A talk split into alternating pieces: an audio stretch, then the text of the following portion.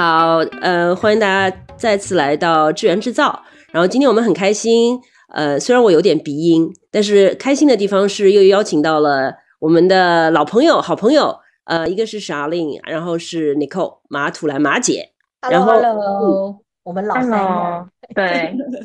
就 Charlene 今天是还在从台北回到上海的隔离酒店里面。对的。对，感觉特别兴奋，可以有展开这个三人闲话家常。然后马姐其实是在休假中，但是呢，休假中还是在不断的加班和工作。对对，这就是你的风格，你的命。这个应该是大多数人的命吧，尽量不加了。好呀，那今天我们的话题呢，其实是傻令在上次我们聊完之后，我们在自在群里。正好提到一句说，哎，那我们下次还有很多话题可以聊啊，比如说我们可以聊良禽择木而栖。对，就今天我们讲 良禽择木而栖呢，可能我们先把这个关注点，尤其因为我觉得你们两个人的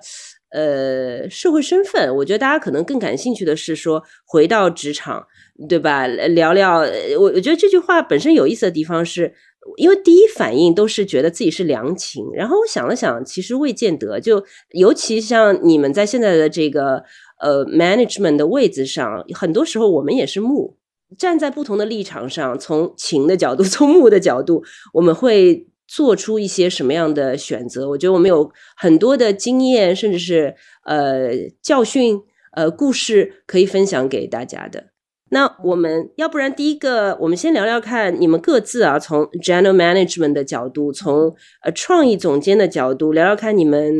一般，比如说我要找呃员工啊，但我不知道你们现在面试的人会是什么样的 level 啊？像 Charlene 肯定不会再去面试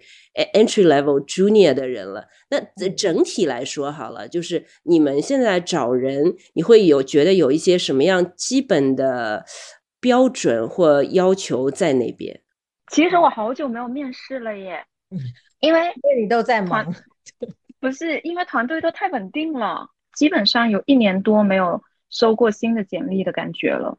但是以往的经验呢，我自己的感觉啦，我的标准就是对大多数呃如果已经有工作经验的人来说，我会看他的作品，就是如果说我先看到他的简历上的作品有亮点的，我觉得。呃，不错的，我会去跟他见面聊。见面聊的时候呢，会先听他聊一下呃作品啊，然后我再会看看说这个人的态度啊，他对工作的热情啊，还有我们之间的目标是不是一致啊，这些，还有演员啊，呃，后来更多的时候我也会看缘分吧，对，所以这些我都会去呃各个维度看，但主要还是看作品，就是专业的部分，嗯。嗯，然后如果是小朋友的话，哦，我前去去年前年也都有在见啦，包括一些实习生，总监有时候也会啊让我一起看一下，我会更看他们的那种好奇心，就是我会看看他的想法特不特别，因为他们的作品不多嘛，工作经验也没有，所以我更会去跟他聊一些为什么他要进入。呃，创意这一行，然后他是不是对很多东西有好奇心、有探索欲？然后他的想法，就哪怕他没有创、没有好的作品，但我会可能跟他聊到说，那你最喜欢的一个最近的也好，以往也好，最深刻的一个创意作品是什么？这个会很考验他是否真的很爱广告也好，或者是你有没有留意创意这件事。所以我会跟他聊聊的比较多的都是他呃对事情的看法吧。对，嗯，那文案和美术的话，这个当中有有有有一些什么样的呃差别吗？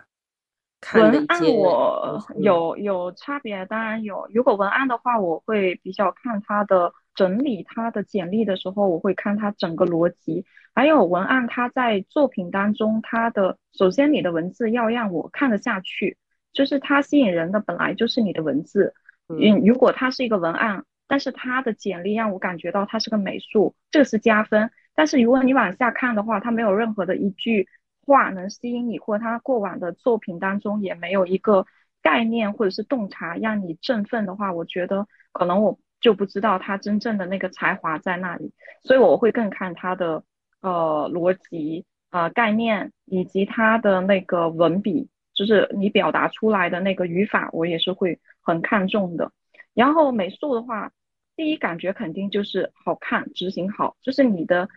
你的美术功底，你的 sense 要好。但是很多的美术呢，很多画面也不是他一个人做的。以往的经验，根据不同的大部分的人，画面都不是他一个人完成的，甚至他完成的部分会很少很少。所以美术可能要聊的比较多。如果你大概看他的整体的，呃，作品风格都很不错，好，你要跟他聊，可能要具体聊到他哪个部分是他做的，然后再聊一下他对概念的这些想法，他有没有意愿做到更高层级？对。可能会聊的比较细，因为我们招过来，你就真的是要跟他 day to day 的工作，你要跟他合作很多，所以聊得清楚的话，大家对彼此的期待和未来的这些合作，你就不会有差啊，不然的话，你招进来很快就大家都可能会觉得有落差，就不好。所以我会面的时候会非常的细致，嗯嗯嗯，对。那沙令这边还有一个。哦，对，还补充一个，我我就是我很我也蛮喜欢打探口碑的，就是我觉得，尤其是资历呃高的人，就是资历比较深的，我一定会去呃看一下他的口碑，因为如果说他都在这一行十年了或十几年了，然后我会去看看他合作的，然后他以往做过的那些合作过的导演也好啊，合作过的。呃，团队也好啊，或者是呃，老板也好，等等，我都会去问一问，因为这圈子很小，所以我会去看口碑很重要。对，嗯，这个我觉得是一个蛮好的提醒，对吧？小林可以先说一下你这边，嗯，这个，因为你这边因为看到的。你主要看的人，对对对，现在比较广，对吧？人是比较广的，对，怎么看这个东西？有一个 general 的一个标准，general 标准就是第一个，我我跟人家面试的话，我最想要听这个人自己怎么介绍自己，这是一个去听他对自己的了解，就是他的 self awareness，他是不是知道自己是什么样的人，他怎么去讲他自己的故事？我觉得从这个角度来去听，可以知道。他把自己归类或者是定义成什么样的人？嗯，那第二个部分我会想要知道他走这个 journey，他对他而言 motivation 是什么？哎，他为什么会想要来应征这个工作？我觉得这个也是我想听的，因为一个好的态度或者是对这个本身他对于自己这个想法有一个热情，其实会影响到这个人在他的工作上愿不愿意付出。那第三个部分我想要听到的就是他对自己的未来。比如说，他可能五年后希望自己变成什么样的人？我觉得，不管是他瞎说，或者是说他认真的说，其实你都可以知道，说这个人对自己的 career path 有没有一些计划，他愿不愿意 commit 在这个行业上面。那我觉得这个是一总体来讲，我 interview 人时最喜欢问的三个问题。OK，那如果不同的 function，其实我会有不同的侧重点。比如说 account，我觉得其实基本上要表达能力很好的人，而且他应该是个体面的人，因为作为一个沟通的人，其实必须要他 account 就像是一个指挥家嘛，你必须在创意跟策略之间游走，在客户面前周旋，所以一个能够呃把事情说清楚。能够五句说完，不要用十句才说完的一个呃表达能力，那是基本的一个东西。然后再来就是，呃，这个 account 他够不够是一个体面的人？因为所谓的体面，包括他的穿着打扮能不能够 represent 这个公司的形象，right？那我觉得这个也很重要。那第三个就是，其实现在在这个行业里面，是求人很多，所以很多人可以不停的跳槽的机会。那我也希望说，这个 account 知道能够很清楚的告诉我每一个跳槽的原因，可以是一个每一段经历，他可以是一下想要做公关，一下想要做策略，一下想要做创意的人，但是他的经验必须是不断的累积的一个经验。所以其实我们现在更说，我们喜欢的是 Y 型人才，可能每一个每一个人能够多做不一样的事情，其实更酷的。但是他一定要有个原因，知道自己为什么去转换不一样的工作，所以这个是我对看我喜欢问的问题。那对创意，其实我最喜欢问的问题还是比较，当然第一个，因为我们这个行业就像虽然用到我们这个别的 agency，David Ogilvy 常说的就是 "We sell or nothing else"，right？我们东西卖不出去，其实基本上不能够成事。所以创意一定也要可以有很好的 presentation 的能力。除此之外，就是一个概念化。我觉得创意比较像是一个嗯哲学家，他能够把他的创意理念用个比较哲学的方式说出来。我最喜欢问创意的问题就是：你自己最满意的作品是什么？那为什么？那他会去陈述。那第二个问题就是，你觉得最失败的作品是什么？为什么？然后如果再给你一次机会，你怎么样可以把它变更好？那我觉得其实从这些问题里面可以了解，这个第一个这个作品是不是这个人做的？然后第二个就是他有没有在透过，因为我们的行业不可能每一次都做出哇哦，每一个作品都有办法拿到变成是戛纳的作品。其实，在我们日常生活中，可能有百分之九十九的作品。可能没办法去得奖，因为有各种原因。但是我们每一个人不一样，是因为我们能够把这百分之一的机会也当成很好的机会，把它放大，并且得奖。我们的复制学习能力就很重要。其实我最怕一种人是他没有办法从问题中学习或者失败中学习的。我觉得这个对我而言也不会是一个很好的一个 creative leader。所以必须要有一个嗯。打不死的蟑螂的精神，我觉得这很重要。策略我最喜欢问的问题就是：你觉得在整个 campaign 里面，你觉得策略扮演了什么样的角色？你的策略为了这整个 campaign 里面加分多少？那我你是怎么去形成这个策略？你说你是你这个策略的 owner，but how did you do it？你怎么去 form 这个 strategy 的？那我觉得，因为我其实大安分面试的不是呃 entry level，不是行业的出身者，所以其实。这些问题其实是希望能够借由这些讨论，让策略能够不管这个方选的人能够告诉我们他怎么去构思整个计划。因为其实很容易去问说，你认为什么叫 consumer insight？我觉得这个问题是 cliche，right？很多人有不一样的答案，然后可以也可以背。但是当他问他对于这个每个作品里面，他是怎么去形成这个策略，用什么不管是方法论还是拍脑袋，怎么去？identify 这个 strategic angle 的时候，我觉得这个是真正去考验一个应征策略的人怎么去做到这件事情的。还有一个就是我喜欢问策略，就是你可不可以告诉我这一年或者是两年内五个你觉得中国市场正在发生的趋势，还有五个世界正在发生的趋势。我觉得这个问题可以去考验这个策略人才是否注意到整个市场的嗯。What's happening？然后整个世界在流动，因为我们其实，在做我们的广告，不是只是只有 micro 的一个 analysis，还要有宏观。这宏观可能也跟世界潮流有关。我觉得这个东西其实策略需要有更广的一个见解，来帮助我们去做环境分析、competitor 分析时得到一个结论。所以这大概我会问的问题是这些啦。嗯，听起来有点复杂，对对。做一个目，我我觉得说的很好，哎，对。我我我刚才特别有感触，因为我老我我被骗过好几次。就是小林刚才有说一个点，就让我想起来，他就说会介绍他做过一个很好的作品，或者他做过一个失败的作品，然后呢都是这么介绍。然后有一个人呢，他将别人的作品真的说的比人家原创的那个人说的还好。然后我那时候不知道，我就相信了。很多年之后，他就跟我坦白，然后他不仅那个作品不是他的，他的工作经验也欺骗了我。他好像那时候只工作过四年，但是他说成了六年还是七年。嗯，所以我觉得这些人哦，很会包装自己。这个骗术，我我不知道说真的是广告的信还是不信。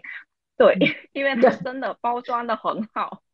对，的确的确是会有爆雷的时候，爆雷几率几率还蛮高的，还蛮高的。光是像我其实是还蛮重视三百六十度的 interview，嗯，所以通常不会我自己一个人看啊，我也会给我的比如说 creative partner 策略 partner 一起 interview，太太重要了。对，然后再打听一下，其实还是需要的。嗯，即便如此，还是有可能会爆雷。对。对，其实这个正好正好是我本来想接着问的。我本来还有点不好意思说，哎呀，问你们这种说，比如说你怎么面对简历注水啊？比如说这个作品是不是他的？你怎么知道？我本来想问这样的问题，结果其实你们一一都已经慢慢讲出来了。其实没办法完全防。如果有新人要这么做，你没办法完全防防止。对，只能说用更多的一些角度去测，然后做做这个事后的呃，不是事后就事前的一个调查。像现在我是在 WPP 集团嘛，我觉得 WPP 集团对于就是 senior 的 level 的这个 credibility 的追踪调查也是相当的完整，就是一定要有非常严谨的这个 reference check，同时也会启动启动信用公司调查。所以我觉得这当然是比较高高高阶的管理。那总之，我觉得还是要去，嗯，如果说他是我们 interview 的是一个比较资深的人，还是得得背调一下，嗯，要 reference，对，更加更加慎重一点的。是我们在面试呃这个员工的时候，有会不会有时候啊，就是有意的去设置一些障碍，或者说问一些特别难回答的问题，就是有意设置一些关卡，这种会有吗？我这边我不会，对，因为因为我觉得我刚刚那几个问题，如果他们有心，其实可能就蛮难的了。其实坦白讲，到了 interview 阶段的时候，其实你。你问这些问题，并不会故意设关关卡，主要你在看 resume 的阶段时，也要稍微注意。其实有一些基本的东西，都是从呃履历表开始看去筛检。我自己对于 account 可能会设的关卡，可能还会是一些啊，比如说语言能力，或者是说他的学历。当然，我们这个行业不见得每个人都要世界名校毕业。但是我觉得，作为 account 或者是策略，可能还是要有一些基本的、基本的呃学历，能够，因为毕竟我们是有文化事业，会去设这样的一个关卡对，这个倒是也是我想问的，就是说有没有一些。像你这个初步筛选的时候，其实可能是有一些呃，就关卡在，或者是有一些特别的加分项在那边。比如说啊，很真的很高的学历，比如说他有一些很漂亮的海外经历，还有什么样的东西是有可能是一开始让人抓住对这个候选人的兴趣的？有没有一些这样的标准条件加分项？我自己。会比较看的是还是作品吧，因为我是还是面创意嘛，所以其他的我会大概看一下，但是比较对创意这边没有太大的影响。但可能你会觉得，如果他的经历真的非常特殊，譬如是跨行啦，他不是做读广告的，也没有做过创意，他读的是可能是心理的，什么犯罪的等等，他来我就哎，我觉得很有趣。但其他的我觉得还好，因为跟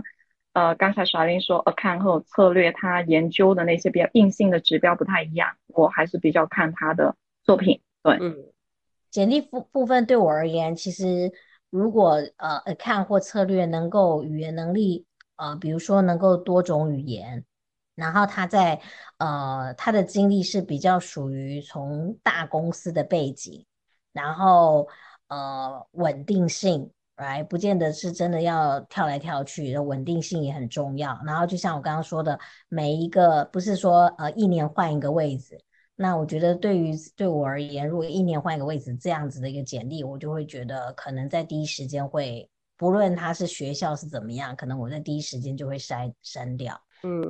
对。然后我觉得这个是可能一些比较基本的，嗯嗯。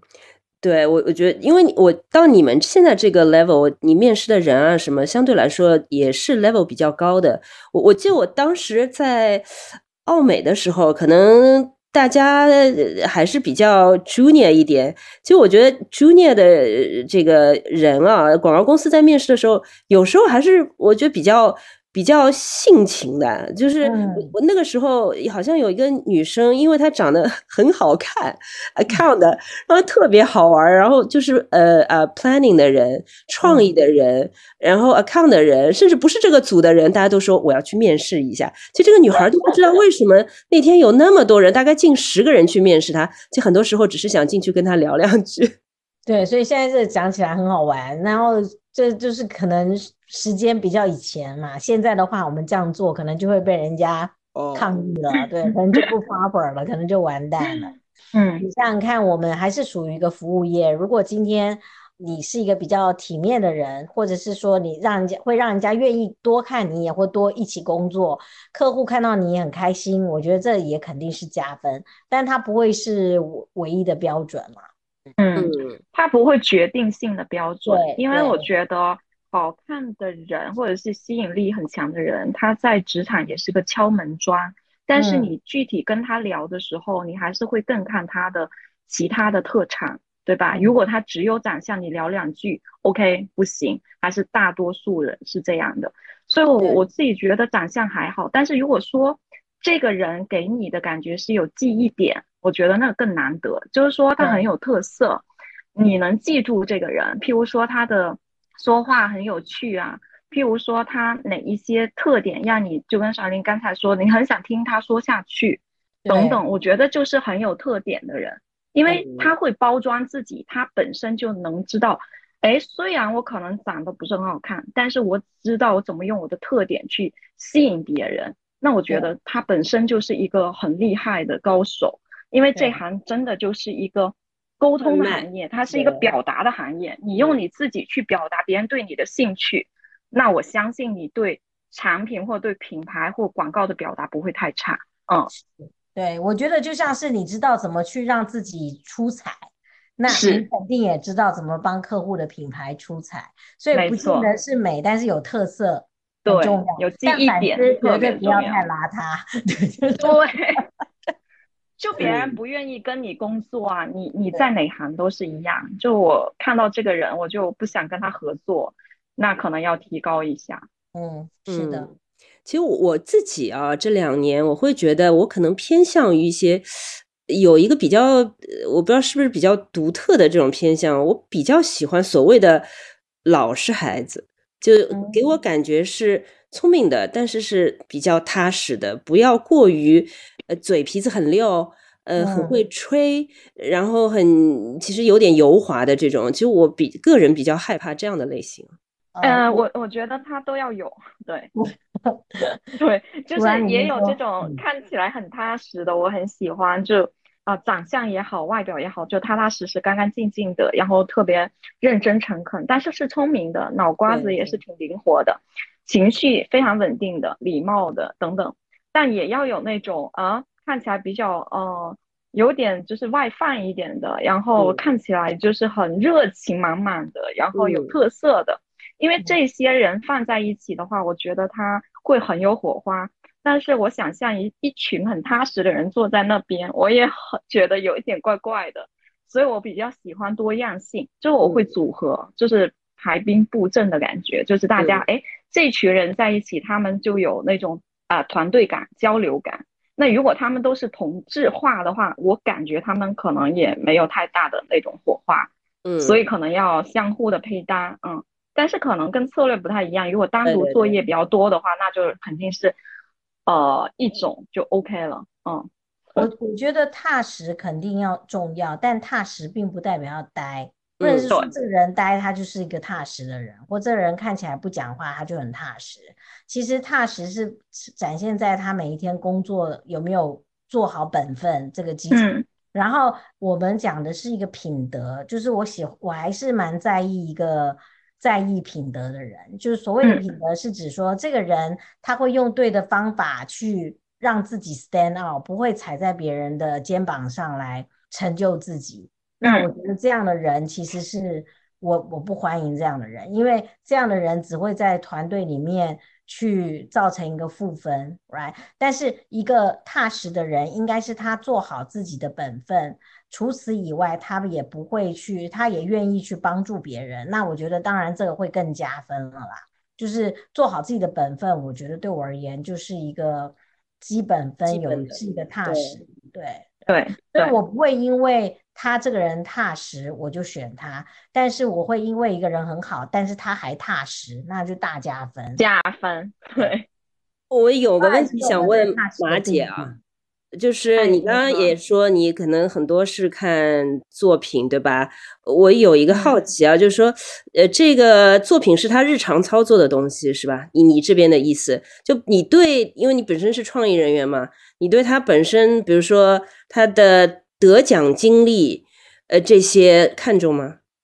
呃，我不看重得奖经历，因为哦、呃你其实知道哪些作品是好的和不好的。哦、就跟小林刚才说的，有些时候这个作品非常好，但是他没有拿奖，但是嗯也许他只是没有去投奖，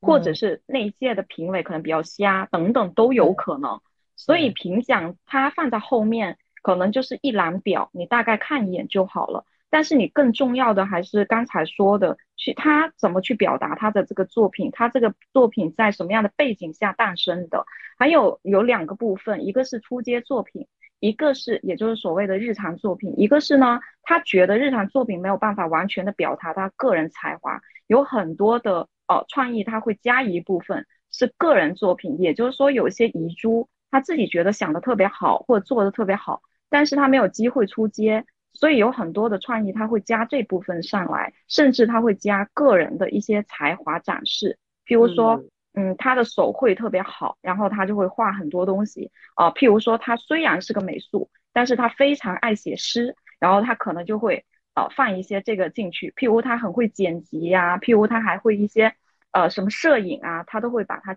作为加分项放放在上面，我也会去综合去看，嗯。嗯，这倒也对啊，就是很多时候我们说，呃，这个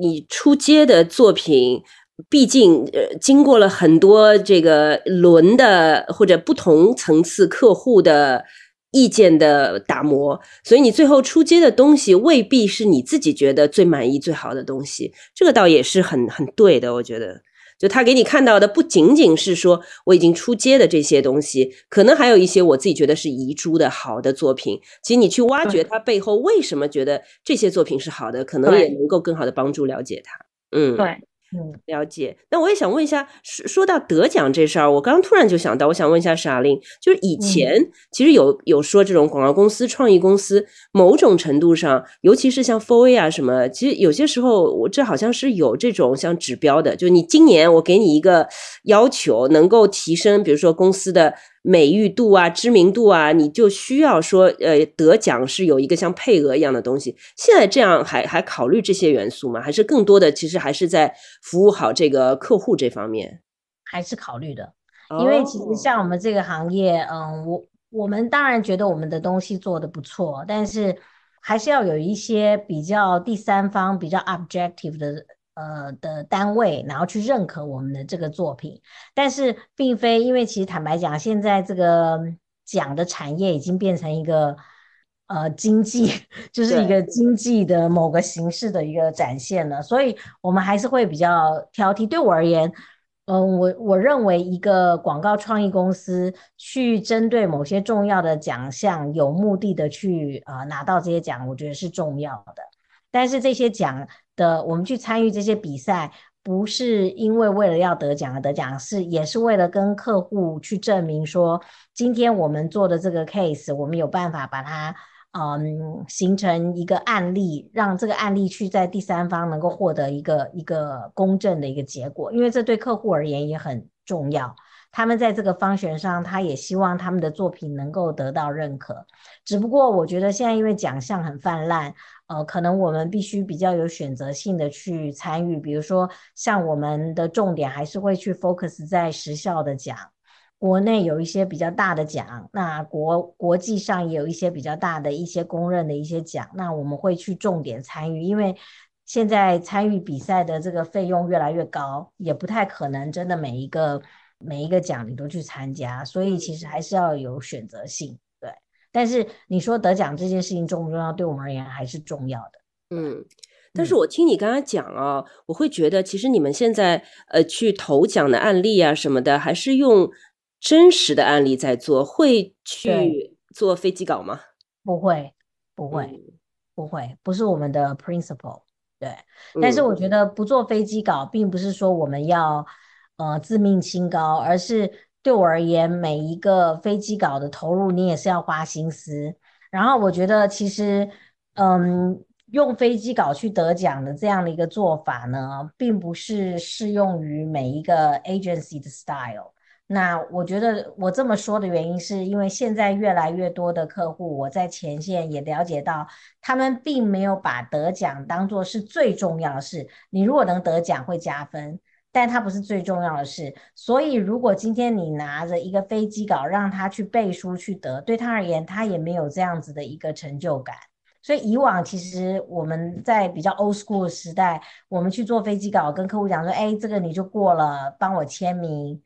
很多的客户是愿意的，但现在 not anymore。对他们而言，他们也觉得说我要去做这样的背书，那万一这个东西刊出来，其实并没有落任何的一个呃 endorsement，这个他们也会有一些合规上面的问题。嗯，哎，但有些时候啊，我比如说我以前知道有些广告公司，他会专门有一个时间是哦，所有的创意人员在一起，我们就是为了得奖。呃，即使是飞机稿也可以，它某种程度上可能是在鼓励或者是在奖励他下面的这个创意人员，让他们更好的释放这个呃所谓的这个天马行空的创意，然后也用得奖在这个鼓励他们。不然呢，呃，也可能他有些公司会担心说啊，那创意创意每天都沉浸在这个相对来说比较比较枯燥、比较拘谨的这样一个这个。客户环境里面会不会有担心？对，现在社会变了，嗯，其实客户的 brief 都非常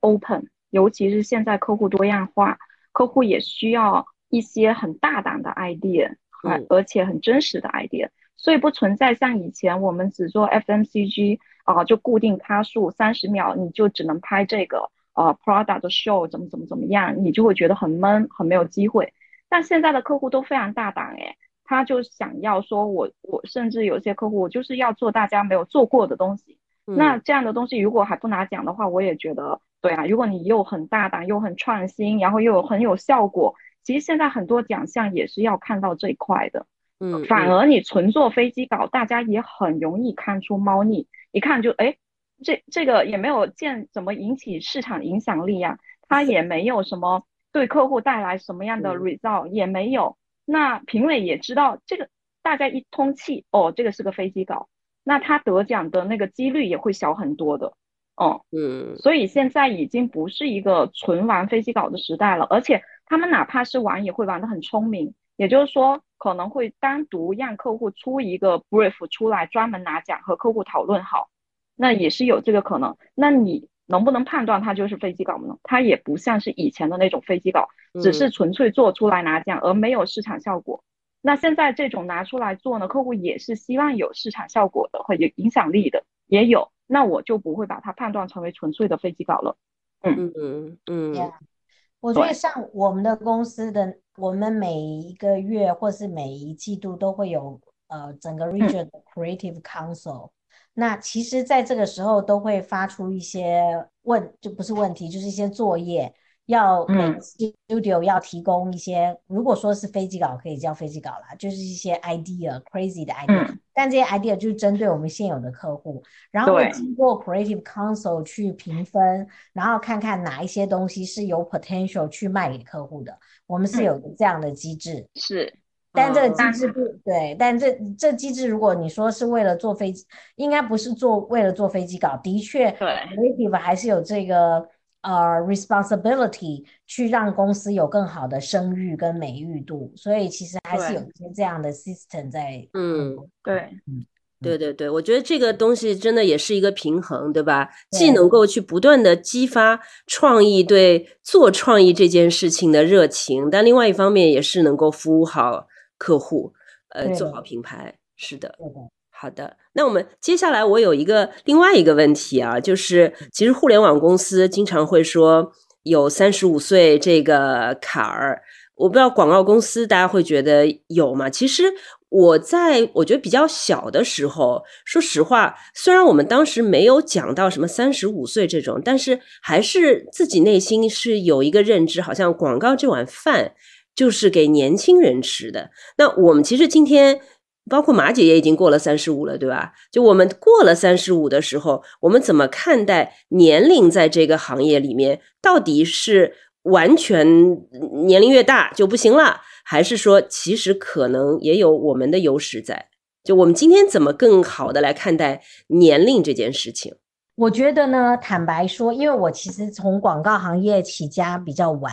比一般人晚，然后我其实并没有可能比比一般从广告业开，因为我原来是记者，然后才中中途才转行变成广告人，大概比一般人晚了个五年吧，五年左右。对我而言呢，其实我从来我这个人个性是从来没有把年纪当成一回事的，就是我不会觉得说，因我要找的人或我自己年纪到了几岁，我应该要怎么样。但是当我我清楚的记得，在我十七十八年前来来大陆的时候，当时我在呃某家广告公司 JWT 好了，就直接说，当时的老板有一次他很直接的跟我讲说，呃。他觉得我年纪大了，然后其实当时的我非常的震惊，因为我从来没想过我才三十几岁我就年纪大。他为什么会这么说啊？我很震惊，对，就是就我很震惊。他是一个美国人，OK，现在对对，就是当时的 CEO，JW CEO，然后他就说，呃，我我年纪比较大了，所以又是女生，然后在这个行业其实是会比较难出头。所以当时他跟我讲这个时候，我非常的震惊，因为我跟他提辞呈，然后他要我当时要加入 BBDO 嘛，我跟他提了辞呈，然后他可能很不开心，他就给我放给我这句话。其实这是我人生中第一次，因为年遇到有人 challenge 我年纪不能够做到某些事情的。但是我很快的就把这件事情放在一边，因为我到后来加入了 BBDO，然后开始了我的在大陆的广告生涯。如果你硬要问我，我会觉得说年龄不是问题，但是在我们这个行业，因为它是一个需要呃非常大的时时间跟精力的投入的一个行业。所以，如果你不能够在某个年纪去做到某个位置，你可能在精力上会比别人稍微弱了一些，OK？所以其实我觉得我我我在四十岁左右的时候，其实焦虑比较大，因为我觉得我认为我应该要在某个年一定要完成某个到达到某个 position。我觉得这个并不是别人给我的一个焦虑，而是我自己给我自己。因为当我想到说，哇，OK，我同年龄的人。可能他们已经到了这个位置，或到了这个位置，我觉得我也应该要怎么样？这个是自己给自己的压力。OK，话说我这样子的焦虑呢，在现在没有，是因为当然我也其实今天我觉得我不能说我很成功吧，at least 我已经 achieve something，但是我还是会常常想到说，OK，我们作为女女人，其实我们有我们的 biological 的呃年龄限制，那。呃，我们也要花时间照顾我们的家人，然后我们也会遇到呃年龄的老化这些。我想要保持我自己的年轻状态，这个些其实不是别人给我的一个压力，是我自己给自己的压力。也就是说，我现在讲这些是我觉得，当我认为三十几、三十五岁是一个门槛的时候，其实我那个时候还没到三十五岁。呃，我觉得。十年前或十五年前，可能这个概念是有的，但是我觉得现在比较没有。我不知道大家有没有是不是 share 同样的想法？因为至少对我而言，在过去这三年来，我其实最重要看的还是一个人的经验。我不会问这个人几岁，但是如果这个人在某个年龄，可能别人十年做到某个位置，他二十年还在同一个位置的时候。那我觉得 there must be something wrong about this person，right？可我会想要去了解为什么别人一般人花了十年，可是他却要花二十年还在同样的位置上时，那我觉得可能我会对这样子的一个 candidate 会去想要多了解一下 why。嗯。那我觉得这个这个不应该是说三十五岁的门槛，而是是在一个人在同一个大部分的年龄上，大家花在这个同一个岗位所要花的时间。那有些人比较 lucky，更短的时间可以做到，那可能他付出更多，比如像马土兰，right？但是不应该是说依照你的努力花了比别人 double 的时间，你还在原原来的位置。嗯，那我觉得这个肯定是有一些 somehow 有一些 barrier。让你没有办法突破这个天花板，对，所以我可能没有很直接回答你的问题，但是对我而言，我不觉得三十五岁是一个门槛。但是如果今天我遇到一个三十五岁的 account，他还是他三十五岁了，但他还是 account manager A 一可能就会我或 A 一，那我可能就会觉得哇哦，你过去花了十五年，你都在，嗯，为什么才是才是一个 A A？Then I'm lucky，right？就是其实还是有一个疑问在那边，会有疑问，对，所以其实并不是，我觉得没有三十五岁门槛这件事吧，比较是看他的他的 resume 为什么。哎，但我我问个问题啊，我觉得尤其是在创意这一块，比如说做到一定的年龄，你会觉得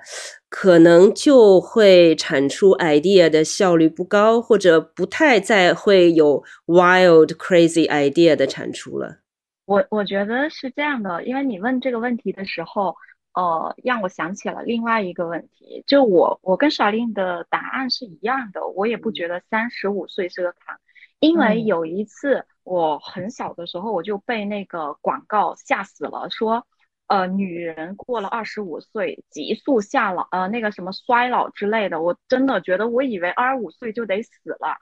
我就觉得 就不配活在这人世上，就我苟活了这么久，对对，然后什么三十，感觉你就不配成人了，你知道吗？就老到不行，就是人们总喜欢去设定一些年纪在吓我们。然后三十五岁这个数字呢，真的是近几年来互联网流行起来的，我也觉得很可怕。就是你会感觉说一个血汗工厂的感觉，只有新鲜的肉体进去，然后到了一定年纪，它就会被那个那个大的这种无形的这种东西给淘汰。我觉得很吓人，因为在我的观念里头，一个健康的社会和行业是允许年纪大的人做着职位不高的工作，它才正常的。哦，如果说。哇，我到三十五岁我就不应该去做什么，我到五十岁就不应该怎么怎么样。我觉得这个就是偏见，这个非常可怕。就跟男男生和女生，女生就一定不能怎么怎么样，怎么怎么样。其实它是一样的规定，就好像之前人家说你做创意的时候有觉得是男女啊什么的，那个性别的这种提醒也是我在前几年的时候被提醒起来的。呃，如果以前的话，我也没有想过年纪，也没有想过性别。后来这几年就越来越多细分了，我觉得就自己把自己给吓着了。但是那时候就会觉得年纪大了之后，真的创意产出就不 OK 吗？不是这样的，因为我非常同意沙琳说，一个人他的嗯脑袋瓜，还有他的 idea 好不好，什么所有东西，你的应该让你的精力和你的资历来做一个帮助，就是助长，而不应该变成了消灭。那就证明你没有吸收和学习新的东西。因为你还是活在这个时代，你不应该说一个三十五岁的人或者是五十岁的人就比二十岁的人知道的少吗？不会，只要你愿意学习。所以刚才说的那个年轻的心态，我会更看具体的每一个人他现有的能力以及他的学习吸收能力，他还有没有这种好奇心和探索欲，还是他已经在放弃自己了？譬如说刚才说到啊，他三十五岁还是在做一个 AM 或者是一个 copywriter。那我就会问他说，他做文案好了，三十五岁还做一个文案，那我就会看他，哎呦，如果他三十五岁是一个非常厉害的文案，人家就是愿意做文案，人家就不愿意做 ECD 做管理层的工作，那我觉得这个很好啊，是他个人选择啊，只要这个薪水适配给他是一个非常高的薪水，那我觉得没有问题，因为我在十几年前就听到国外的人家的分工，一个五十岁的老美术。他的薪水可能比一个他的创意总监还高，可能他的创意总监是三十岁，但他可能是五十，这种他不应该以一个职位的高低来判断这个人的能力高低。但我们现在的很现实，我们的分工就是这样，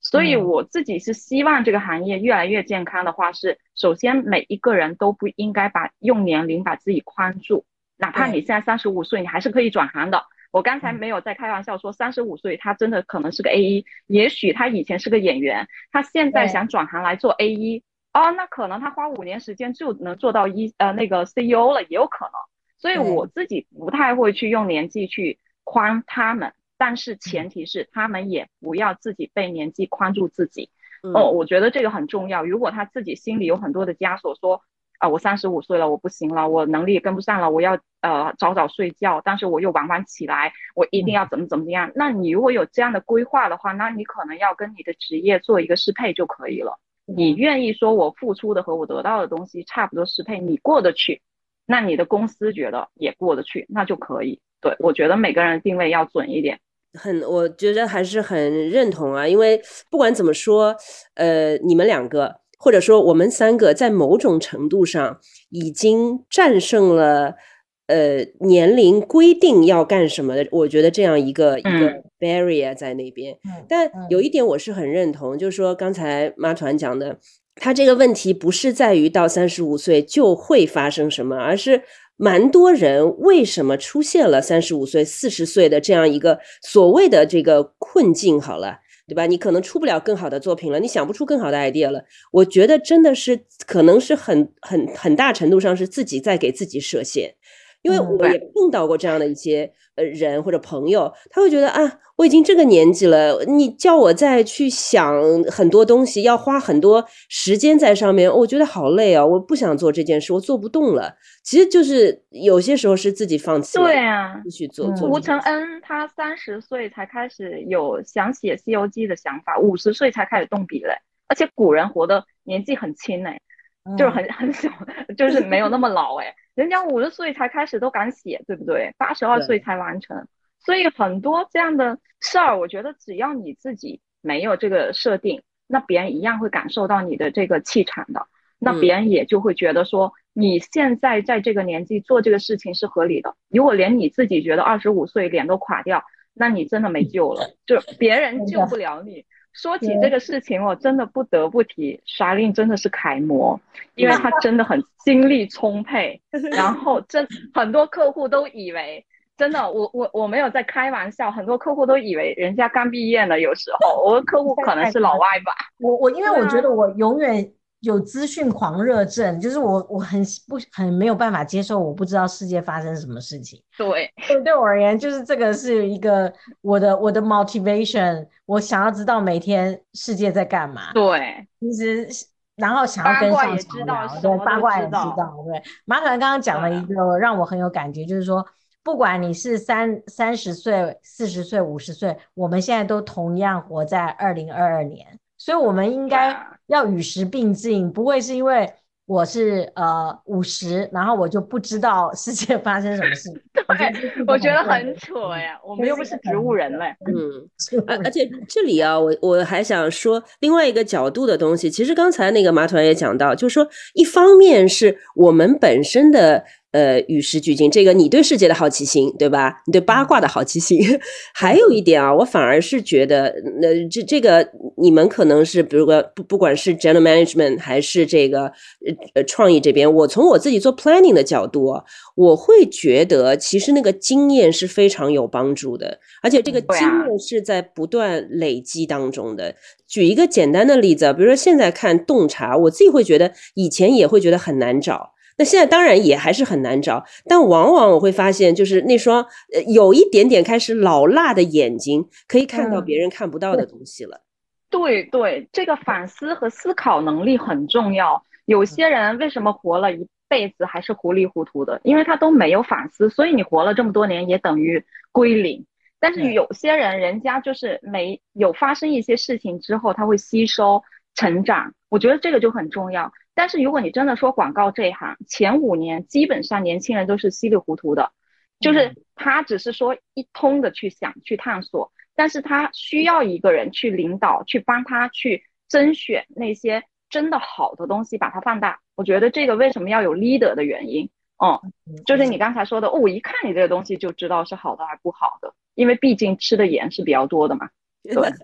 而且我们这一真的有用，不是不是什么大科学，但是经验很重要。很重要。从 A 开始，为什么知道开会要把东西准备好？它只不过就是一个开会准备好材料、摆把水杯摆好、把座位安排好的工作。但是你没有做过，你就真的不不知道怎么做。而且你你你如果没有做好，还真不知道这些东西其实对于一个好会议的重要性。嗯，所以其实我们的。行业的确是经验是特别重要的，嗯，对。呃，说到这个，但是我其实觉得我在我的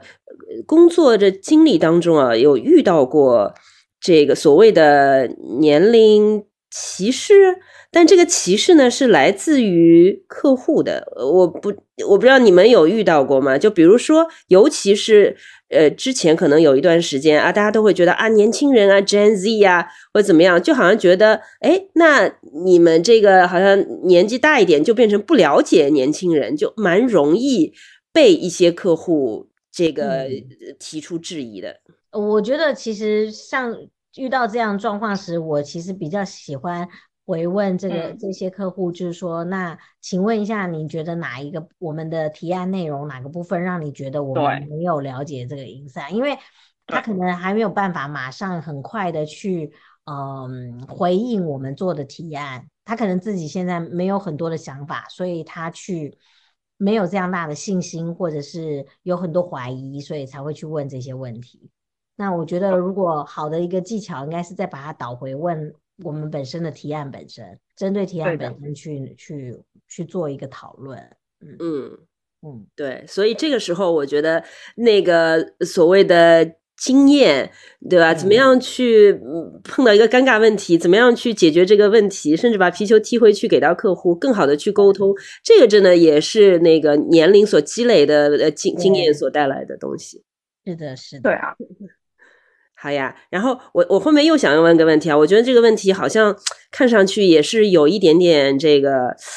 不好回答。就是我有时候也一直在想，其实我们这个行业跳槽是很频繁的，然后我们呃最讲良禽择木而栖，但是作为这个 leader，某种程度上我在造这个木，但是呢，整体的氛围又是那么容易跳来跳去的，那我们怎么面对呢？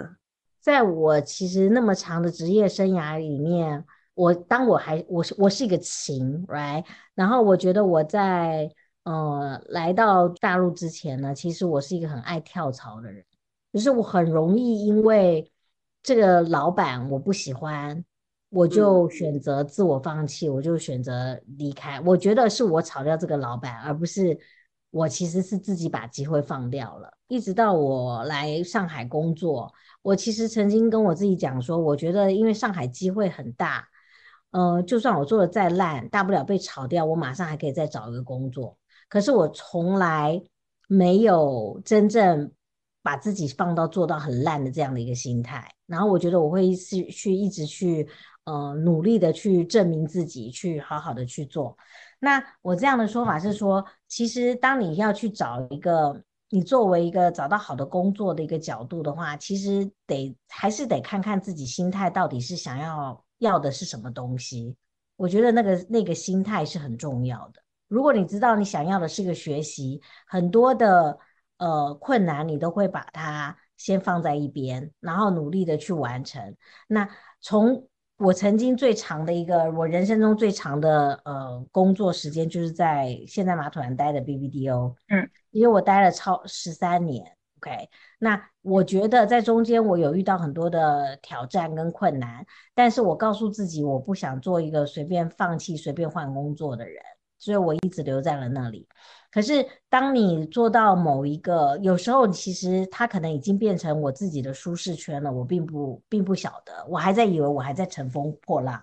，right？所以其实我觉得在做一个行业。当你做的久不是不好，但是你要去想想自己有没有到达一个天花板，或者是一个已经变成一个舒适圈。如果说你今天变成一个舒适圈，可能其实无形中你也放弃了很多自己在突破或挑战的机会。所以也是我有机会离开这边，然后我有我自己新的挑战。那我觉得。还是要看一个你自己的环境里面有没有遇到一些对的一些因素，或者是周围的伙伴呐，或者是你的呃老板呐，或者是你的这个呃你在经验想要把你的履历补足，然后你可以去找到呃对的一个地方，大概是这样。嗯，哎，但是我我刚刚想啊，因为小林，你刚刚讲的是说你会怎么选择嘛，跳槽啊之类。但你作为一个 leader，如果每天看到每天都有人给你递说，小林我要辞职，我自己觉得啊，从我的视角，我还是觉得内心蛮受冲击的。那这个情况怎么样去面对呢？包括我，我觉得等一下马土然也可以聊一下。你说你最近一年之内啊，说团队这么稳定，其实说实话，我也有点吃惊的。对，一直都挺稳定的。嗯，对于我而言，如果我的团队在一年内要辞职的人，我其实是不不不会留，嗯，因为我觉得他没有给自己足够的时时间跟精力去了解自己是否适合这个工作。那但是如果是超过一年以上，我认为他可能在这个公司，其实他有他一定的贡献、一定的表现，他必须要走的话，那我其实是呃会看他在公司的表现是怎么样。如果他还是我心中的 star 的话，那我认为其实还是会有机会用一些 counter offer 去留他。嗯，那也是要看这个人，其实坦白讲，就是说在这个公司他这个位置的重要性。right？那如果说他今天本身自己就是常常跳槽的人，那我觉得可能是时间到了，他突然就要跳了，我我我不会阻挡的。但如果他是因为他非常的棒，有别人要同样伸出伸出橄榄枝要请他，那我觉得他对我们公司的价值足够让我说服到我，让我去给他 counter offer，I will do that。嗯，明白。那。呃，马团讲讲看，你是怎么保持着这样一个相对来说比较稳定的这个创意团队？我觉得这个行业内现在这样什么一年内几乎没怎么动的创意团队应该是很少的。其实，呃，三年、两年不动的也很多，但不一定是好事。因为我一直认为，呃，跳槽啊，跑来跑去啊，证明这一行很厉害嘛，很活水嘛，流动的很快嘛，对吧？因为你肯定是有需有求的，它动起来嘛，所以它没有必要说一定要框死在那边。呃，我觉得我首先对这件事情本身对我不是个困扰，我觉得很好，朝气蓬勃，大家就是随便跳。但是我会去看说，如果今天就像你描述的一个场景，不断的有跟你呃有人跟你递离职信的话，它肯定是出现问题的。哦，这个是如果说这个现象出现的特别多的话，要不就是公司的问题。要不就是你招的这些人是有问题的，要不就是行业的问题。我自己觉得有些人离职我还蛮开心的，说实话，因为我是一个不会开除别人的人，就是我我哪怕觉得我对这个人很不满意，我也不会开除，我会尽力的跟他一起看看问题在哪，呃，就一起努力进步，一起怎么怎么样。然后有些人辞职，我真的会松一口气的感觉。所以我不觉得这个是一件不好的事情了。我首先说明这个事情。嗯。第二呢，但是有一些人呢，就像啊小林刚才说的，哦，那种来了不够一年就走了，这真的是好走不送，没关系，可能真的是磨合的不好。但是有一些人走的话，我会留，我就是会努力的留。这些人是我觉得，哦，我真正需要和他们一起工作的人，就是跟他们一起工作很开心。然后也许是说，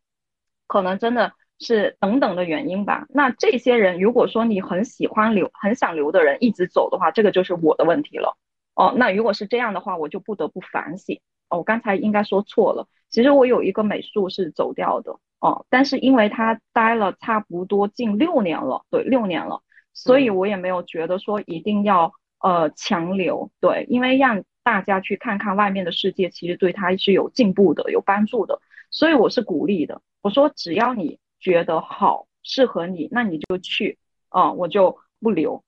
因为我觉得这个是他思考清楚的话，我就我，但是我会说，如果有一天你觉得想回来，那也没有问题，对，或者想再和我一起工作，那也没有问题，随时欢迎，对，但我觉得我就还好，因为不然的话，你你会每天都受这些波动影响，会很累吧？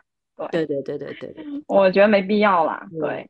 好呀，那我们刚刚其实蛮多聊到的呢，都是从其实你们还是蛮多从老板的角度讲到我怎么找人啊，怎么看待这个呃，比如说公司的这个流动性啊什么。假设啊，我们现在切换到。员工的角度，我们站在今天，呃，要投这个简历，不管是呃刚刚入行的，还是有一定经验的人，就是你们觉得啊，他们在选择工作的时候，如果还是要进入到一个呃广告创意行业，有有一些什么觉得应该去去考虑到的一些因素在那边，可以给到他们一些提醒吧？就怎么才能选到适合自己的这个目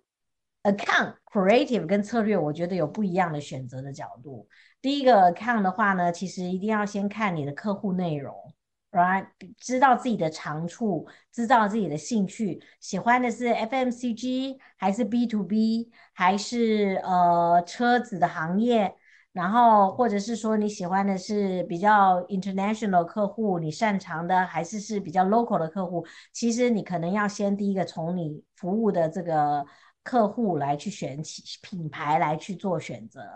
然后第二个就是这个公司你的老板，你跟随的老板是什么样的人？因为其实我们这个行业它还是一个比较扁平化，然后从做中学的行业。如果你愿意遇到一个对你很敞开心胸，把你的成就当成自己的成就，愿意培养你、给你机会的人，我觉得那绝对要去选一个好的老板。所以，老板跟客户内容要投老板，老板还是最重要的。那第三个就是要选择工作环境那些 package 了，那些 package 其实只要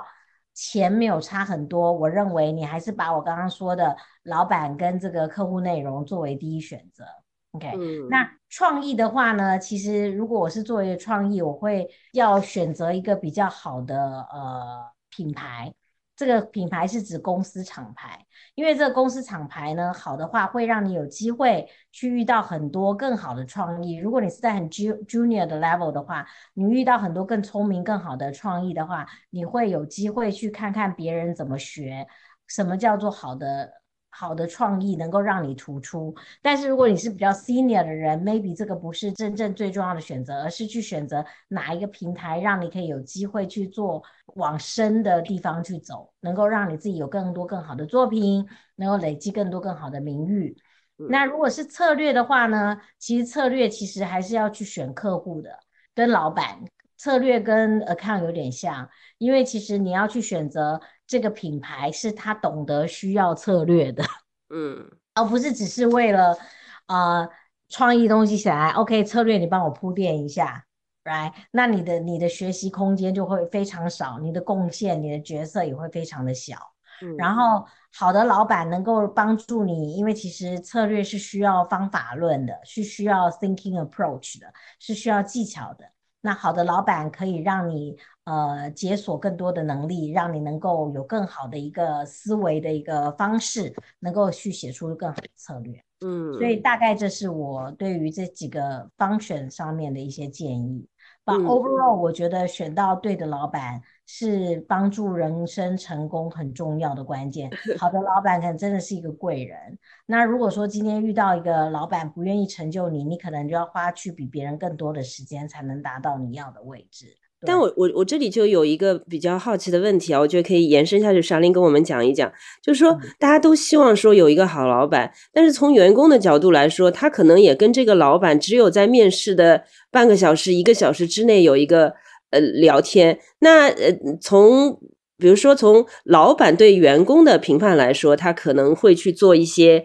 背调啊，然后可以问这些问题啊。那从员工的角度，怎么样能够在就更好的、更准确的选到一个真正是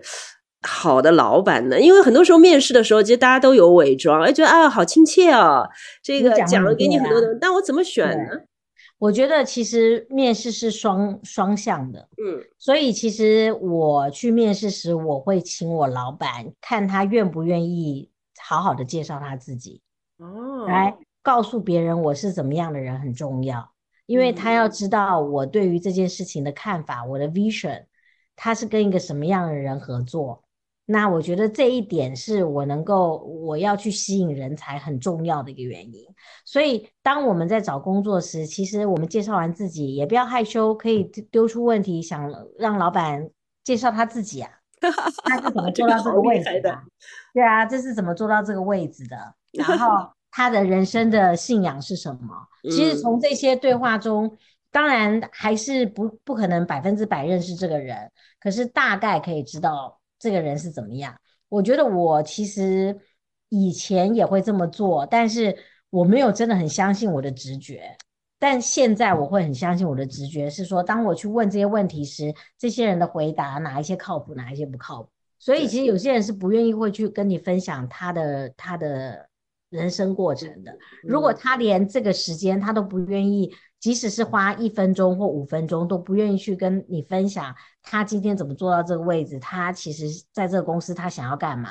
如果他不愿意分享，其实基本上他也不会是想要真正花心思带你的人。嗯，对。对，而且我觉得你这边也有一个对大家啊，可能有一个很好的提醒是，比如说我们有时候面试人的时候，我也是蛮看重说，哎，那你有什么问题吗？其实对很多小朋友我觉得是没有准备的。那我们不说小朋友啊，对吧？面试面试者，他就会觉得，嗯，我没有什么问题了，或者问出来的问题，其实你会觉得这个也没有思考过，网上查一查就知道的问题。所以这个也是一个提醒，就是就是一个双向的过程。不要对对对，你要准备好你的问题，那你的问题又是怎么样去帮你判断呃这个老板、这个公司、你的这个位置的这个前景之类的，对吧？我觉得也是会更加慎重一点的。对我觉得面试的话，还是要对这家公司、你的职位和你的老板做一个基本的调查，嗯，不然的话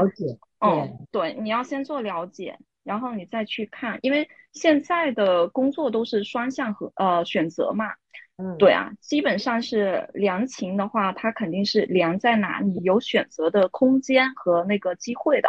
你不是没有选择的，如果你一个选择都没有，谁捞到谁就是谁的话，我觉得也不良嘛。呀，对，这个嗯倒也是啊。我在想，就我们一直在讲说良禽在选木，但其其实说实话啊，良禽本身你可能只有一个小时跟老板聊，你也在塑造你是这个良禽。我觉得你去调研老板，呃，调研公司，一方面是了解，对吧？这个东西是不是木，另外一方面，其实某种程度上是在这个木面前能够更好的贩卖自己，自己就是那个良禽，他想要的那个良禽。